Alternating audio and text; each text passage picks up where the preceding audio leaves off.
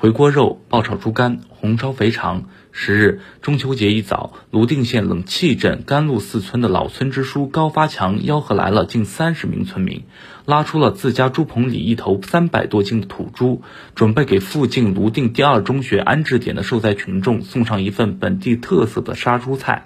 据了解，在地震第二天，当地村民在政府的组织下搭起了一百四十多顶帐篷，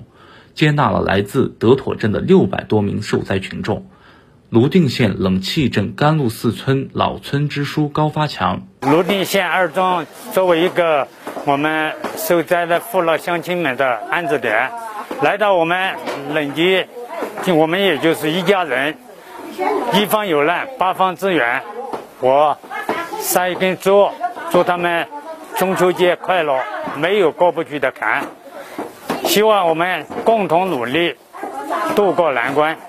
杀猪、备菜、生火，在村上男女老少共同协作下，不到四个小时，一盆盆热腾腾、香喷喷的猪肉就端出了锅。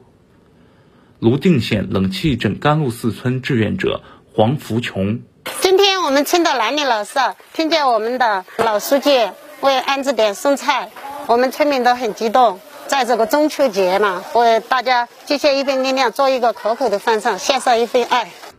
中午十二点左右，甘露寺村村民把刚出锅的猪肉菜和剩下的大半头生猪送到了泸定第二中学安置点。受灾群众非常的感动，可是我非常的感动，因为我们是受了灾，也感谢我们这些来支援我们的志愿者些。也感谢我们这些村的老百姓些，为我们送吃的，也为我们送吃的。感谢这些给我们捐吃的东西，这些每一个每一个单位的那些同志那些，确确实非常感动。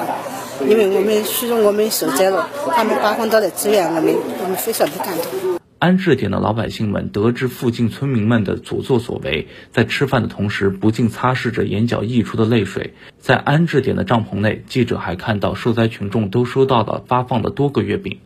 受灾彝族群众，那个今天中秋节，所以说我们是受灾的，到处的